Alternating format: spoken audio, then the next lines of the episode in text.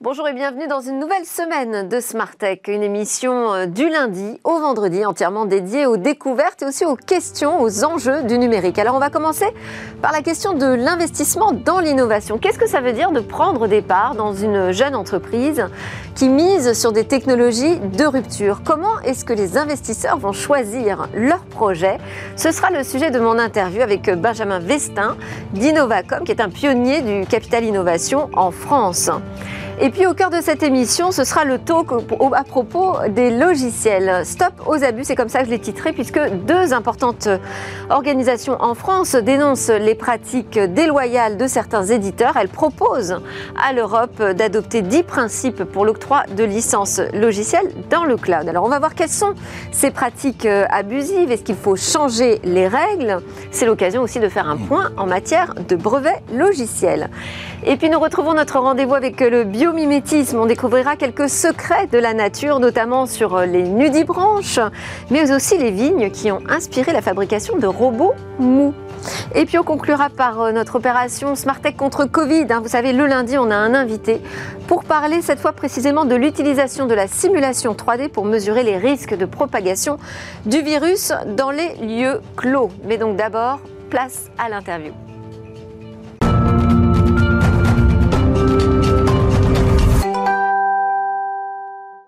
On va parler donc de capital innovation, ce goût du risque, comme je l'ai titré. Bonjour Benjamin Vestin, vous êtes euh, associé chez Innovacom. Je disais que c'était une société euh, pionnière dans le capital innovation, une société indépendante, spécialisée donc dans les technologies du numérique et les deep tech. Donc capital innovation, ça consiste à prendre des parts dans une jeune entreprise euh, qui a a priori un fort potentiel de croissance, mais qui mise sur des technologies innovantes, de rupture, donc une part de risque assez élevée finalement. Absolument. Et, finalement, euh, chez Innovacom, notre particularité, c'est d'investir dans les secteurs du numérique et avec euh, l'originalité d'investir à la fois dans des solutions qui peuvent être complètement logicielles, euh, ce qui est assez répandu, mais aussi dans des sociétés qui ont des composantes hardware, y compris des composantes hardware fortes. Ça peut aller jusqu'à l'industrialisation. On a un certain nombre d'exemples en ce sens dans nos investissements d'industrialisation de technologies de rupture. Alors, quand je disais risqué, c'est que j'avais noté ce chiffre euh, de la BPI, une entreprise sur quatre qui meurt euh, dans la décennie suivant l'investissement. Euh, mais d'un autre côté, on a la même proportion aussi de très forte croissance. Hein. Donc, c'est où on perd tout, où on gagne beaucoup finalement. Est-ce que vous avez ce même type de proportion dans, vos investissements? Alors, effectivement, ça dépend un peu de, de l'approche de chaque investisseur et de son business model. le modèle historique, c'est vraiment le modèle euh, de la société qui va vous rembourser toutes les pertes de toutes les autres sociétés de, vos investissements et de tout miser finalement sur une pépite, ce qu'on appelle des licornes finalement euh, ou des décacornes aujourd'hui. Euh, chez Innovacom, on a un modèle qui est un peu disons, hybride dans la mesure où, on vise des sociétés qui ont des actifs physiques, donc il y a moins de pertes. Après, euh, depuis 30 ans que Innovacom exerce ce métier, 300 euh, investissements, 1 milliard d'euros investis.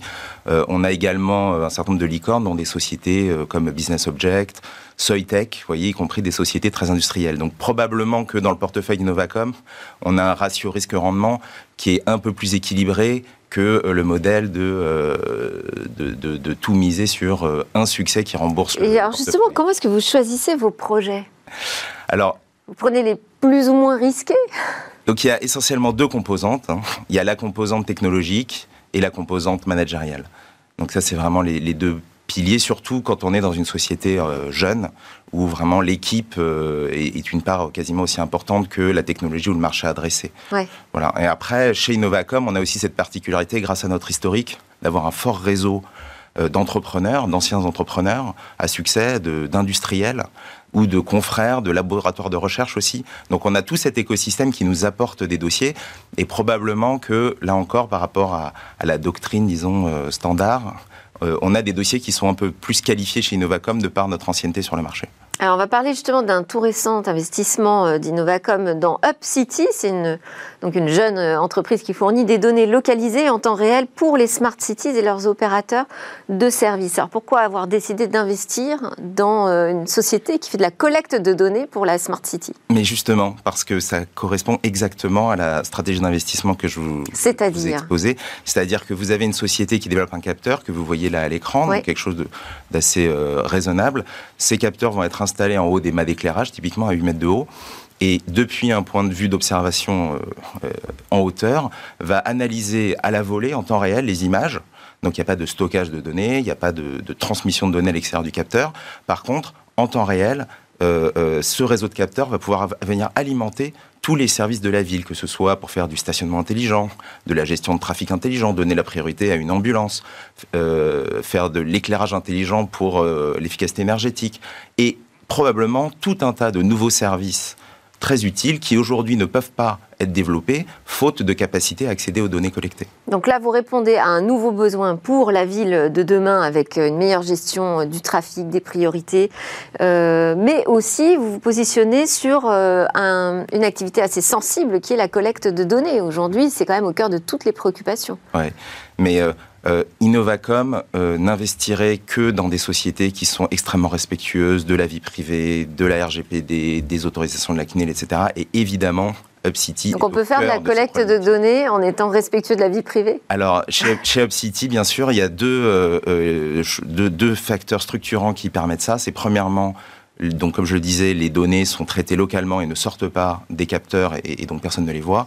Mais pour aller au-delà de ça, pour prémunir d'une cyberattaque, par exemple, le matériel qui est embarqué à l'intérieur des capteurs ne permet pas une vue haute définition. Donc vous êtes à 8 mètres de haut, vous ne pouvez pas reconnaître les visages. Vous ne pouvez pas lire les plaques d'immatriculation. Donc on n'est pas du tout dans la vidéosurveillance. on n'a pas besoin d'anonymiser en fait, c'est anonyme euh, de fait, par défaut. Voilà, exactement. Donc là, la réponse de la CNIL, ça a été, il n'y a pas besoin de nous demander une autorisation spécifique puisque par définition, vous ne vous protégez la vie privée. C'est intéressant, ça veut dire quand on investit sur des projets d'innovation comme ça, il y a la, part de choix euh, technologique, il y a l'équipe, mais il y a aussi maintenant les questions juridiques à prendre en compte. Hein. Alors ça va même au-delà de ça, il y a tout ce qui est ce qu'on appelle les critères extra-financiers. Donc ça va être par exemple le respect de la vie privée, vous pouvez considérer que c'est une valeur que vous voulez euh, mettre en avant, mais ça va être l'environnement, la santé, le, en fait tout, tout ce qui est la finance responsable finalement. Euh, il y a eu une accélération euh, cette année de, toutes ces thématiques-là. Euh, et, nous, on est dans ce sujet-là aussi de préoccupation d'une utilisation responsable du numérique, soit pour des, solutions vraiment purement digitales, soit pour aller adresser le secteur de l'environnement ou de la santé. Et vous confirmez aussi que la valeur d'une entreprise maintenant est aussi mesurée à la quantité de données qu'elle possède?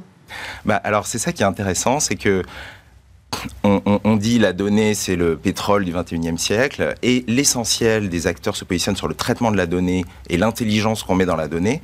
Et, le positionnement, le pari finalement d'UpCity, c'est de dire qu'on a aussi de la valeur si on va collecter la donnée, qu'on finalement ne l'analyse pas, on n'en sort pas l'intelligence euh, sous-jacente, mais on la, donne aux autres euh, qui, eux, sont capables d'extraire cette information. Donc, c'est vrai, mais je pense que avoir une infrastructure mutualisée et responsable, euh, c'est aussi une énorme valeur parce que c'est là où les autres ne vont pas. Bon, et puis c'est une euh, boîte française, euh, voilà, qui parie sur des technologies d'avenir pour la ville de demain. Donc, investir aussi dans ces entreprises nationales, c'est important. Et c'est pour ça aussi qu'il faut communiquer dessus. J'imagine que pour un fonds, ça fait partie des choses à faire, pas seulement accompagner financièrement, mais aussi en termes de rayonnement c'est un facteur clé. Je ne vous laisse pas répondre, sauf si vous me dites non, mais bon, je pense pas. Si, bien sûr. Merci beaucoup, euh, Benjamin Vinstin. vous êtes euh, associé, je le rappelle, chez Innovacom. On aura euh, entrevu avec vous ce que ça veut dire investir dans l'innovation. C'est l'heure de notre talk. Alors là, on va parler des logiciels et de la pression des clients utilisateurs pour modifier certaines pratiques en Europe.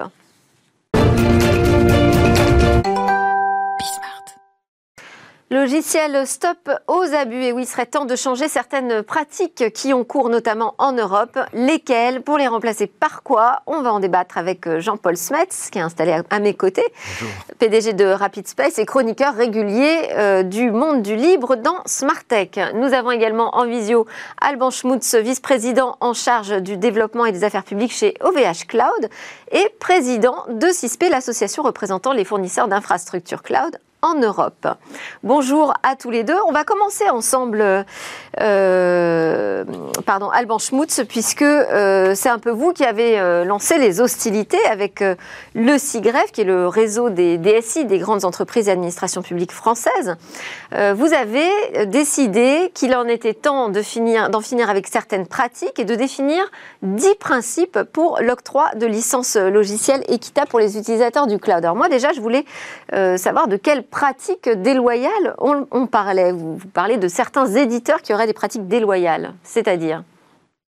Alors, ce qui est, intéressant, c'est qu'en fait, moi, en tant que CISP, qui est une, une, une, association de, fournisseurs, on s'est retrouvé avec le CIGREF à, identifier les mêmes pratiques problématiques sur le, marché euh, qui euh, ont un impact sur euh, l'utilisation du cloud euh, par les grands clients.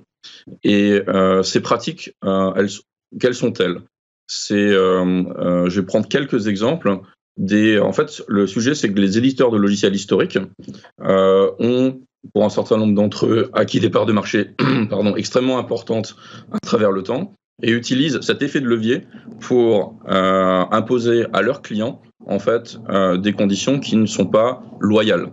Et pour prendre quelques exemples, euh, si je suis un, est-ce que comment je peux sortir de mon éditeur de logiciel et utiliser le même logiciel chez un autre fournisseur de cloud?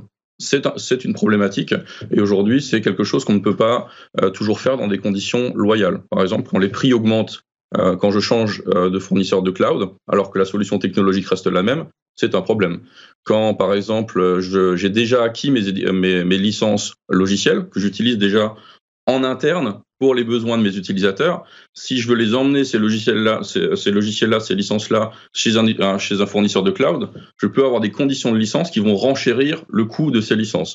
Et la conséquence, c'est, euh, bah en fait, euh, euh, l'utilisateur n'a plus le choix nécessairement ou un choix libre de pouvoir choisir le fournisseur de son choix pour exécuter les licences. Et ça, c'est une problématique et une double problématique à la fois pour le grand utilisateur, qui va finalement pas avoir le choix de la solution technologique et de l'environnement technologique dans lequel il va utiliser euh, des, des, licences qu'il a déjà acquises, ou euh, de l'autre côté de la barrière pour des fournisseurs de cloud comme nous, euh, qui vont pas pouvoir effectivement servir ces clients-là puisqu'ils seront euh, enfermés chez un de leurs fournisseurs. Donc on est dans ce type de problématique-là.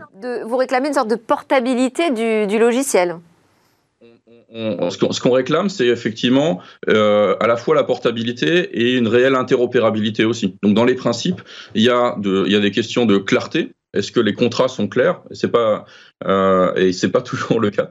Euh, on réclame le fait de pouvoir emmener ses licences logicielles chez le fournisseur de son choix.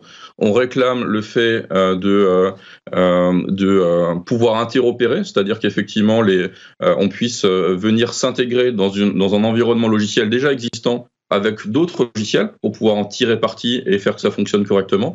Donc c'est l'ensemble de ces choses-là. Et donc la charte qu'on a lancée, on a développé une charte en 10 principes qu'on a lancée le 13 avril dernier entre le, le CIGREF et CISP, mais qui a un écho déjà européen puisque des associations euh, aux Pays-Bas, au Danemark, en Angleterre et d'autres euh, emboîtent déjà le poids pour soutenir notre démarche, euh, on, euh, on, on, sont allés dans cette, dans, dans cette direction-là avec nous parce que c'est quelque chose de positif et on veut dire aux éditeurs de logiciels venez souscrire à ces principes. Il y a beaucoup d'éditeurs de logiciels qui y sont favorables, euh, mais pas forcément tous. Et le sujet, c'est effectivement que tous viennent nous rejoindre dans cette démarche-là. Alors, euh, on a un spécialiste du logiciel en plateau, Jean-Paul. Euh, Jean-Paul, quand, tu as découvert euh, cet appel à modifier les pratiques du logiciel, tu as été surpris? Bah, en fait, je croyais qu'on parlait d'un truc de 2004 qui s'appelle Fair Licensing, ouais. qui est en fait une licence de logiciel libre qui oblige à bien citer l'auteur d'un logiciel. Donc, j'ai vu que c'était le même mot qui était utilisé pour parler d'autre chose. Donc ça m'a, je me suis dit, ils, ont, ils, ont quand même, ils auraient pu faire un peu plus de recherche. Est-ce que c'est volontaire On demandera pour pas prendre le même mot, euh, voilà. Et après, j'ai regardé les principes.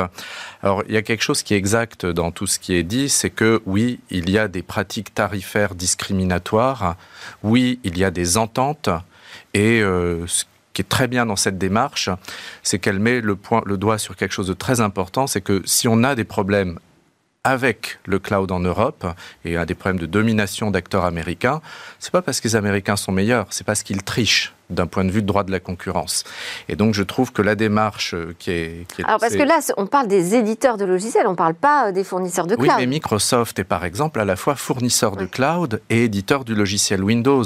Il fournit... Donc c'est ce mariage entre les deux qu'il faudrait défaire. Et, hmm, pas forcément. Donc là, les questions sont complexes parce que vous avez de la bureautique en ligne chez Microsoft à travers Azure, comme vous avez des bureaux virtuels en ligne, et vous pouvez également acheter une licence de Windows ou une licence de logiciel bureautique.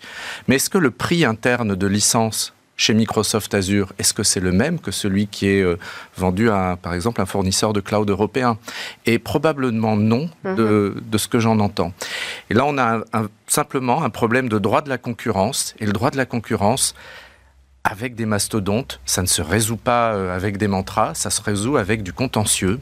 On le sait bien et on a tous les outils en Europe. Euh, Alors justement, on va avoir une, nouvelle directive qui va arriver et qui doit réguler tout ça, le Digital Market Act, qui peut peut-être prendre en compte ces dix principes. C'est un peu euh, ce que vous appelez de vos voeux, Alban Schmutz.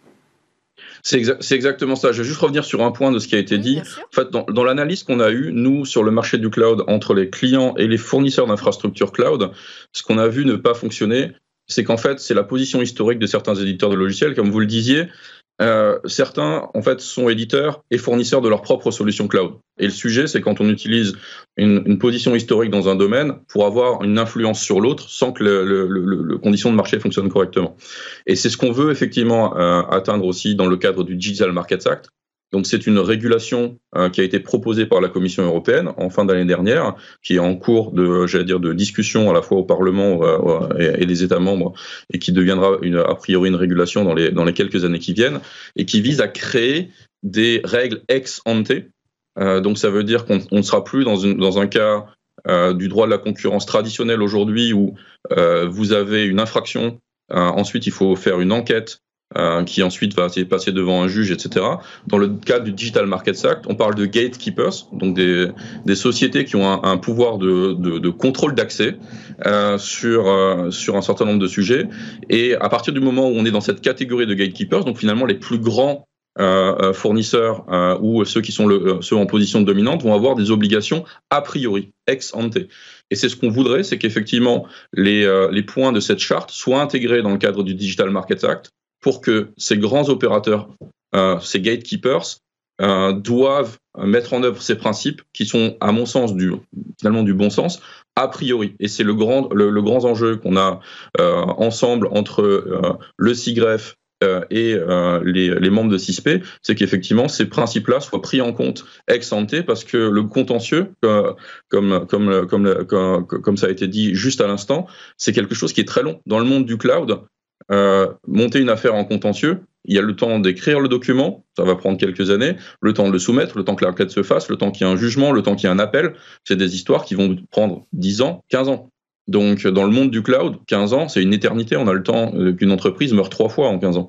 Donc, il faut vraiment que ces éléments-là soient pris a priori, ex ante, et c'est tout l'enjeu de ce qu'on essaye de, de, porter ensemble avec le SIGREF aussi, au travers de cette charte qui est à la fois positive, mais à la fois euh, comporte des éléments qui peuvent être intégrés tels quels dans le cadre de ce Digital Markets Act. Peut-être qu'on aura les deux, hein, finalement. Hein. On aura à la fois euh, des euh, conflits qui se régleront par le contentieux, mais peut-être qu'on arrivera aussi à instaurer de, de, bonnes bases. Alors, je voulais juste regarder dans les dix principes qui sont édictés. J'avais deux points particuliers, moi, sur lesquels je voulais vous faire réagir, notamment privilégier des standards ouverts chez les éditeurs de logiciels d'annuaire. ça, c'est un peu le principe du logiciel libre c'est plutôt le principe de l'interopérabilité, le fait que deux logiciels libres ou non libres euh, partagent euh, la même norme. Et euh, donc c'est un, bon principe de droit de la concurrence. Il est en théorie déjà disponible au travers de la directive sur le droit d'auteur appliqué au logiciel. Avec un principe de droit au reverse engineering pour l'interopérabilité. Mais il est vrai que... pas forcément appliqué. C'est difficile encore à appliquer ce que je trouve, c'est que, les membres du CIGREF euh, manquent un petit peu de vigueur dans leur exercice de la concurrence. S'ils ne sont pas contents avec tel fournisseur d'annuaire, plutôt que de se plaindre, ils pourraient simplement utiliser des logiciels libres, financer des logiciels libres, le faire massivement et faire se développer une concurrence. Si on regarde Huawei, quand Huawei a été attaqué euh, par les États-Unis, ils ne sont pas allés se plaindre euh, qu'ils n'avaient plus accès à Android, ils ont développé leur propre operating system. donc je, trouve qu'on manque un peu de pragmatisme, Ce mm. c'est pas si compliqué que ça de se battre. Euh, et permettre la revente équitable de licences de logiciels. Ça, c'est aussi un... interdit par le droit d'auteur, a priori. Et donc, euh, dans, dans, toutes les discussions qu'on a là sur ces principes de non-discrimination tarifaire ou de non-discrimination, euh, je pense que beaucoup d'entre eux euh, vont être contraires euh, aux traités internationaux sur le droit d'auteur. C'est pour ça que je pense que le contentieux, en fait, ça prend deux mois. Il suffit de regarder le Health Data Hub. Deux mois pour mettre en difficulté le Health Data Hub et lui faire ouvrir les yeux sur les solutions françaises. Bon, Alban Schmutz, une réaction là-dessus Sur la, la, revente notamment équitable de licences logicielles? Ça, c'est une, demande importante des, euh, des, euh, euh, dire des, grands, des grands utilisateurs. la problématique qui est rencontrée là-dedans, c'est de dire on a, on a déjà acquis des licences. ces licences-là, quand on s'en sert plus, on doit pouvoir les transférer à des, à, des conditions équitables.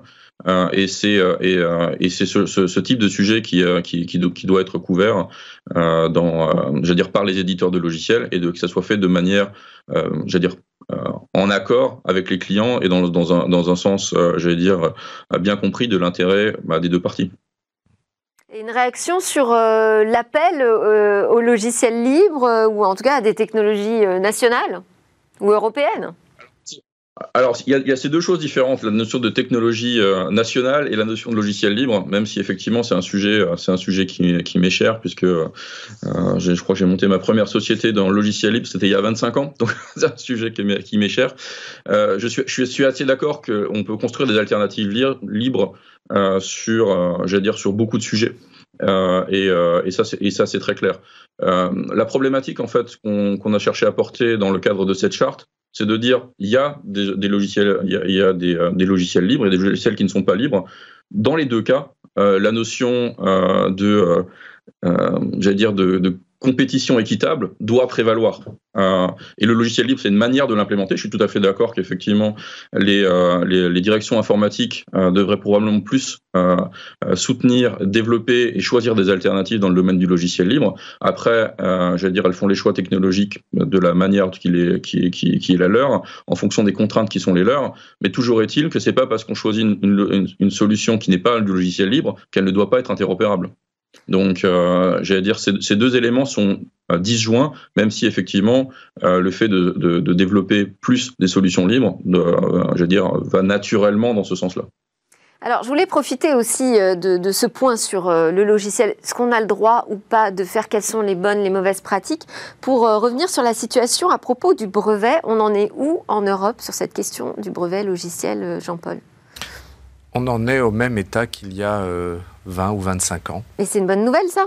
Fantastique. En tout cas, pour, moi, éditeur de logiciels, c'est merveilleux. Bon. Ça veut dire que j'aurai très peu de contentieux en brevet logiciel, très peu de patent troll. Et si je compare euh, ma situation à celle de mes euh, collègues aux États-Unis, eux font l'objet de contentieux en brevet de la part euh, de, de cabinets qui possèdent des brevets mais ne font pas de logiciels et euh, dépenses des... Le brevet logiciel en Europe est interdit. Selon la Convention du brevet européen, oui, il est interdit. Et en 2015, le TGI à Paris, dans une affaire opposant Orange à Free, euh, l'a confirmé en expliquant que toutes les astuces de rédaction que certains utilisent pour faire passer des brevets logiciels à l'Office européen des brevets sont contra legem, donc sont des artifices. Et euh, on reste dans cette situation où finalement on peut déposer autant de brevets logiciels qu'on veut à l'Office européen des brevets. Euh, la technique, elle est simple. Si vous voulez déposer par exemple un brevet sur le calcul de la valeur d'un stock de marchandises, vous allez faire un calcul avec un calculateur sur la valeur par un dispositif de valorisation d'un stock de marchandises géré par un appareil de gestion de stock. Et en écrivant le brevet comme ça, vous transformez l'idée calcul sur la valeur d'un stock de marchandises en une technique et donc, ça devient brevetable au sens de l'Office européen des brevets. Puis après, vous allez en contentieux. Et selon le pays, euh, par exemple en France, bah, le TGI va dire Mais vous n'avez fait qu'un artifice de langage, ce brevet ne vaut rien. C'est ce qui s'est passé entre Free et Orange. Et donc, pour les détenteurs de brevets, c'est magnifique. Ça leur permet de faire de l'évasion fiscale euh, tranquillement euh, vers le Luxembourg, les Pays-Bas, l'Irlande, où en fait le brevet permet en fait de créer des lignes de revenus sans impôt. Et lors des fusions d'entreprises, ça permet de bénéficier du régime des plus-values à moyen et long terme. Mais ces brevets sont difficiles en fait à utiliser parce qu'on risque de se les faire annuler. on voit que euh, quand même les choses bougent, même si vous dites que ça n'a pas bougé depuis 20 ans sur la question du brevet, mais là avec l'arrivée du cloud, on voit qu'on a des nouvelles problématiques euh, qui se posent. Il y a l'arrivée aussi euh, de l'intelligence artificielle avec des algorithmes, alors, on, process on, trouve effectivement, par exemple, des tas de brevets de Palantir à l'Office européen des brevets. Alors, soit sur des, euh, des, méthodes techniques, par exemple, de gestion de la mémoire, mais on commence à en trouver sur, euh, effectivement, des algorithmes d'IA. Donc, même situation, du brevet déposé en masse. En cas de contentieux, bah, il arrivera probablement la même chose qu'au cas Free contre Orange, contre Allegem.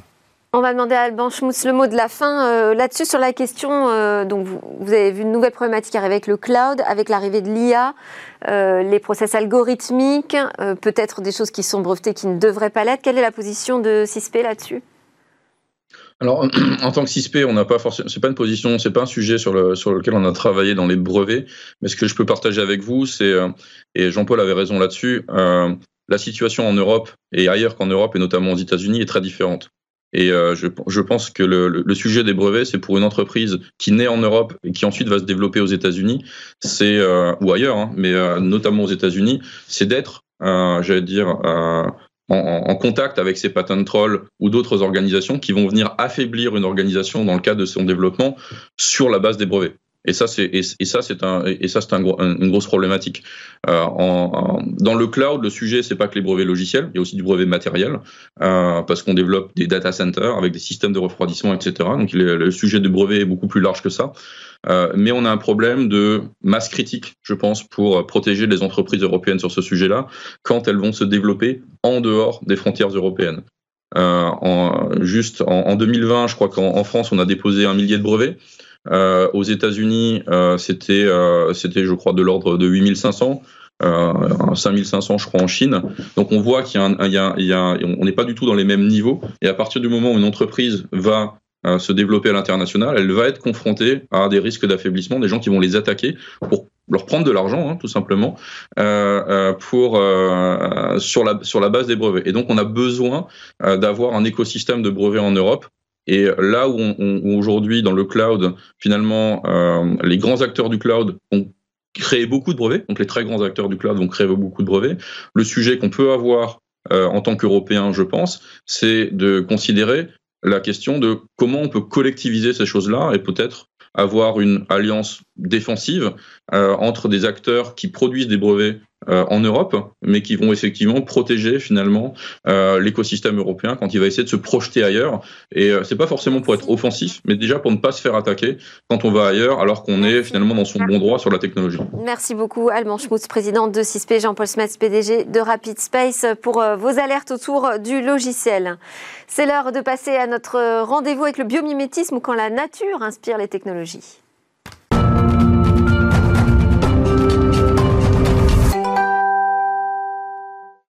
Nous sommes de retour sur le plateau de Smartech pour notre rendez-vous avec la nature, précisément le biomimétisme et Sidney Rostand, PDG fondateur de Bioxégie.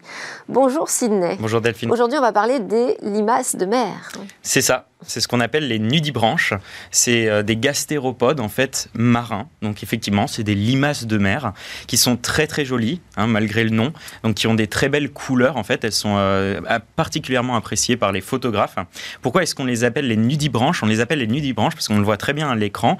Elles ont les branchies, donc les organes respiratoires qui sont non pas dans la bouche mais à l'extérieur du corps sous forme en fait de cornes et qui euh, maximisent l'échange avec l'eau. Donc maximisent la capacité capacité respiratoire. Mais elles ont aussi une caractéristique qui est tout à fait incroyable, qui est qu'elles ont un système digestif qui passe par ces nudibranches, qui passe par ces cornes extérieures et qui permettent en fait plein de choses assez extraordinaires. La première, c'est ce qu'on appelle la kleptoplastie, c'est-à-dire qu'elles sont capables de pirater ce qu'elles mangent. En fait, elles sont ce qu'elles mangent. Elles vont euh, pirater par exemple les, pigments des algues pour se fondre dans le décor puisqu'elles sont très lentes, hein, donc elles vont se camoufler comme ça. Mais il y en a aussi certaines, une espèce en particulier qui s'appelle l'Elysie émeraude, qui est capable de pirater les chloroplastes en fait des algues qu'elle va manger, c'est-à-dire qu'elle est capable de les chloropastes, hein, c'est la enfin c'est le, le, système cellulaire en fait qui permet la photosynthèse. Donc ces limaces qui sont des animaux et non pas des végétaux sont capables en fait de photosynthèse. C'est assez unique dans le vivant, c'est-à-dire qu'en se nourrissant des chloroplastes des, des, euh, des algues qu'elle mange, elle va non pas les digérer, mais en fait elle va les entretenir avec des protéines qu'elle capte en fait à partir des à partir des, des gènes de ces algues. Donc c'est de évolutif en fait, c'est un système évolutif qui s'est créé. Elle va les entretenir et elle est capable du coup de se nourrir du soleil. C'est incroyable, hein, c'est vraiment unique dans le monde vivant, enfin quasiment unique. Elle est capable de, finalement de subsister sans manger pendant plus de 10 mois. Ces nudibranches, ils ont plein d'autres caractéristiques très étonnantes, mais il y a une caractéristique qui démarque aussi, c'est qu'elles ont une capacité finalement de comment dire, se fondre et bouger dans l'environnement de façon très agile, euh, très malléable.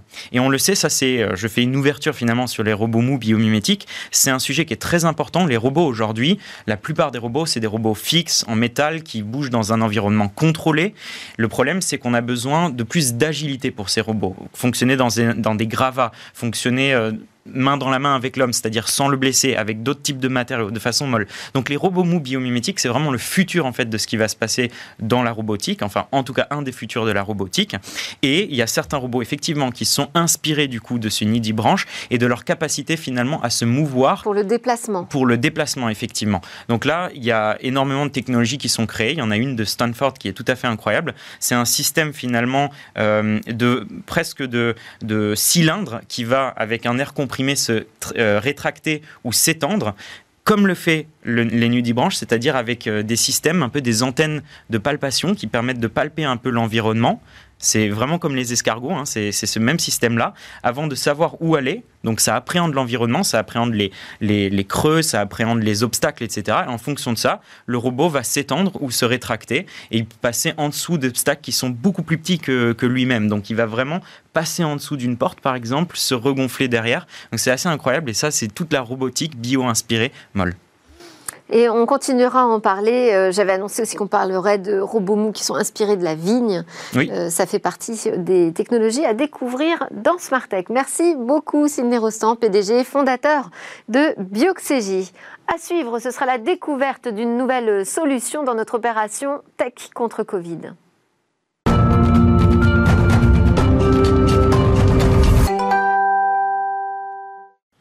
Smartech contre Covid, c'est donc l'opération euh, spéciale euh, lancée en début d'année dans Smartech pour donner un coup de pouce euh, aux technologies qui peuvent nous aider à sortir ou au moins traverser au mieux cette crise sanitaire mondiale. Bonjour Cécilia. Bonjour Delphine. Vous êtes venue accompagnée pour cela de Jacques Beltran aujourd'hui, vice-président secteur public chez Dassault Systèmes pour nous présenter une solution qui permet de mesurer la propagation du virus dans une pièce. Oui, Dassault Systèmes a mis à profit son système de simulation 3D au service de la lutte contre le Covid, une solution destinée à l'origine à l'industrie, mais déclinée ici au, profit du, secteur euh, des services des hôpitaux. Alors ce système, il consiste à réaliser en fait un jumeau numérique euh, de la pièce qui va être modélisée pour mesurer à l'intérieur les flux d'air qui vont la parcourir. Euh, le but, c'est bien de comprendre la propagation du virus, vous l'avez dit, dans une pièce. Pour ça, beaucoup de données vont être mesurées. On entre par exemple les positions de la ventilation, des fenêtres, des lits des patients. Et puis l'outil, grâce à divers algorithmes est capable en fait de modéliser ce qu'il se passe euh, quand un patient tousse par exemple, et comment les gouttelettes vont être transportées dans l'air, c'est très important. Alors grâce à ces modélisations, on peut faire des recommandations simples mais efficaces, euh, réaménager la pièce, modifier la ventilation, ouvrir les fenêtres de gauche à droite. Alors avec nous, vous l'avez dit, euh, Jacques Beltran, vice-président service public chez Dassault Systèmes, bienvenue euh, sur le plateau. Alors à quel moment vous avez décidé de décliner cette solution destinée à l'industrie au service du service du secteur hospitalier Nous avons commencé au tout début de la crise Covid, et sans surprise, c'est en Chine que nous avons commencé, parce que les Chinois sont les premiers, d'abord à avoir été frappés par la crise, mais ensuite à avoir eu un doute, une suspicion mm. sur le risque de propagation par air du virus Covid. Mm. Et ils nous ont appelé au moment où vous vous souvenez de la construction des hôpitaux à Wuhan, qui ont été construits en quelques jours, pour nous demander dès le début, dès la phase de conception de l'hôpital, de concevoir les chambres et le système de ventilation pour éviter des risques de propagation du virus par mm. air d'une chambre occupée par un patient vers le couloir, par exemple, où passe le personnel soignant. Donc avant même qu'il soit construit, vous avez pu faire une simulation pour qu'on apporte les solutions euh, dès la construction. Absolument. Et c'est la force de ces solutions finalement, parce que ce sont des. On construit, vous l'avez dit, un jumeau virtuel mm. de l'espace que l'on veut construire. À la fois la pièce ou le bâtiment et le système de ventilation pour bien comprendre la circulation de l'air. Et on mm. peut faire ça, on doit même le faire euh, idéalement avant la construction. Alors, euh, depuis quand vous accompagnez en France euh, les hôpitaux? Par exemple, la Pitié-Salpêtrière? Il y en a d'autres, vous pouvez les citer? Oui, en fait, on, travaille euh, beaucoup avec la PHP sur, euh, sur trois grands hôpitaux, Bichat, La Salpêtrière et Avicenne à, Bobigny, où en fait on a découpé ce, ce, processus complet de simulation en trois grands morceaux. À l'hôpital Bichat, on a travaillé d'ailleurs avec des étudiants de l'école polytechnique à modéliser ce qu'il se passe lorsqu'un patient tousse. Donc on a recréé une sorte de mannequin virtuel avec une bouche, une langue, et on, a, on sait représenter en 3D, modéliser simuler la toux d'un patient pour voir ce qu'il advient, à quelle vitesse les gouttelettes potentiellement infectées sortent du corps de patient. Hmm. Euh, à l'hôpital de la Salpêtrière, on a travaillé avec eux pour les aider à, à mieux concevoir depuis le début des travaux qu'ils voulaient faire dans une salle de réveil pour éviter des risques de contamination entre patients. Par exemple, on a validé le fait qu'il était intéressant de placer des extracteurs d'air au-dessus des patients euh, Covid. Euh, et ensuite, euh, à l'hôpital Bobigny, à l'hôpital Avicenne, on s'est intéressé à la façon dont les gouttelettes transportées par l'air se déposent dans la chambre d'un patient pour pouvoir en particulier accentuer le nettoyage sur les zones potentiellement infectées. Comment est-ce que vous faites pour vérifier la valeur scientifique justement des simulations Pour être sûr que c'est exact dans la réalité? Et eh bien justement, dans ces trois hôpitaux, nous avons réalisé des vérifications derrière pour euh, asseoir la crédibilité scientifique de, ces simulations. Alors d'abord, il faut savoir qu'on utilise pour ces simulations des technologies issues du monde de l'aéronautique euh, qui sont utilisées depuis des dizaines d'années et qui ont donc toute leur valeur scientifique. Mais dans les hôpitaux, à Bichat par exemple, on a recréé en laboratoire des simulations euh, pour vérifier effectivement l'atout du patient. À l'hôpital à Vicenne, on fait des prélèvements dans les chambres. Donc pendant plusieurs semaines, dans les chambres des patients, on a fait des prélèvements toujours avec la même technique, les mêmes personnes, pour vérifier où les gouttelettes se déposaient. Et on s'est aperçu que nos simulations étaient parfaitement rigoureuses. Euh, ces, ces, hôpitaux, quand vous les accompagnez, vous les accompagnez gratuitement? Oui, absolument. Ça, ce sont des activités pro bono. On considère que ça fait partie de notre responsabilité sociale d'entreprise. C'est notre façon d'aider, en particulier sur ce sujet-là, à la, lutte contre le Covid. Et alors, on l'a dit, les solutions sont assez simples, en fait. Une fois qu'on a vos, vos, simulations, on peut en tirer des conclusions, des aménagements, des réaménagements, et c'est assez facile. Oui, c'est ça qui est assez extraordinaire dans cette histoire, c'est que les technologies employées sont extrêmement avancées, extrêmement élaborées, euh, mais finalement les recommandations qui suivent derrière sont, sont, assez simples. Dans un hôpital de l'Est de la France, à, à Marange-Sylvange, l'hôpital Saint-Joseph, le, directeur de l'hôpital nous a demandé également de réaliser une simulation sur tout un étage où il avait à la fois une zone Covid et une zone EHPAD. Donc vous imaginez bien le risque de, contamination qu'il souhaitait éviter. on a réalisé cette simulation, on a compris quels étaient les flux d'air dans ce couloir d'hôpital et on lui a recommandé d'ouvrir quelques fenêtres à certains endroits jugés stratégiques pour créer une sorte de barrière naturelle et éviter que de l'air potentiellement contaminé de la zone Se mm. dirige vers la zone EHPAD. Alors, outre le service, les services hospitaliers, il y a la culture que vous accompagnez avec la Philharmonie de Paris pour euh, aider, anticiper la réouverture qui est annoncée maintenant. Oui, en fait, on s'aperçoit que les cas d'usage de cette technologie sont multiples. On a parlé du monde de la santé hospitalier, qui est évidemment vital, mais la culture l'est tout autant. Et, euh, la Philharmonie de Paris, euh, un peu avant l'été 2020, euh, nous a contactés pour nous demander de réaliser une simulation dans la grande salle de concert Pierre Boulez pour mesurer, évaluer les risques de contamination entre spectateurs et proposer des solutions pour réduire sensiblement ce risque. Moi, je me souviens très bien des résultats et ça m'avait interpellé. Je me suis dit, mais en fait, on peut réouvrir beaucoup plus tôt la Philharmonie. En fait, les résultats étaient intéressants d'abord parce que s'il le fallait, on a démontré que le masque était la barrière numéro une contre la propagation et surtout le masque ajusté Il y a une vraie différence entre un masque ajusté et un masque lâche. Euh, la deuxième chose, c'est que la salle, la configuration de la salle de la Philharmonie est particulièrement favorable. On s'est aperçu que l'air euh, circule assez peu en latéral, donc vous avez assez peu de risque de contaminer vos voisins sur les côtés. L'air est plutôt longitudinal et en réduisant de 50% la ventilation de la philharmonie, on s'est aperçu que l'air allait se canaliser, se diriger vers des zones où il n'y a pas de spectateurs, comme les escaliers. Ça, c'était très contre-intuitif. On pourrait penser dans une salle qu'il faut au contraire ventiler très fort, brasser de l'air. Dans cette salle, et c'est ça la difficulté, c'est que c'est propre à chaque salle, mais dans la salle de la philharmonie, c'est en réduisant de 50% la ventilation qu'on réduit considérablement les risques. Une dernière question, qu'est-ce que ça nous apprend sur la volatilité du virus? Ben, on, le, sentait dès le début, je vous le disais, euh, en, Chine, et on sait aujourd'hui que, l'air, les gouttelettes potentiellement infectées, peuvent effectivement être transportées par l'air à des distances assez importantes. C'est-à-dire jusqu'à ça, peut, ça dépend des circonstances en fait, et justement de l'air. Euh, si vous avez euh, de l'air qui souffle très fort, ça peut faire plusieurs, peut-être une dizaine de mètres, 15 mètres, et aller infecter une personne qui est assez éloignée de l'endroit où vous vous trouvez. Merci beaucoup, Jacques Beltran, vice-président euh, secteur public pardon, chez Dassault Systèmes. Et merci beaucoup à Cécilia Sévry euh, d'être euh, venue avec cette nouvelle solution tech contre Covid. Merci à tous aussi de nous avoir suivis. J'espère que vous aurez apprécié ce début de semaine avec toutes ces innovations à découvrir et ces débats sur le numérique. À suivre le lab où pitch les entreprises du numérique. On se retrouve dès demain, nous, pour de nouvelles discussions sur la tech.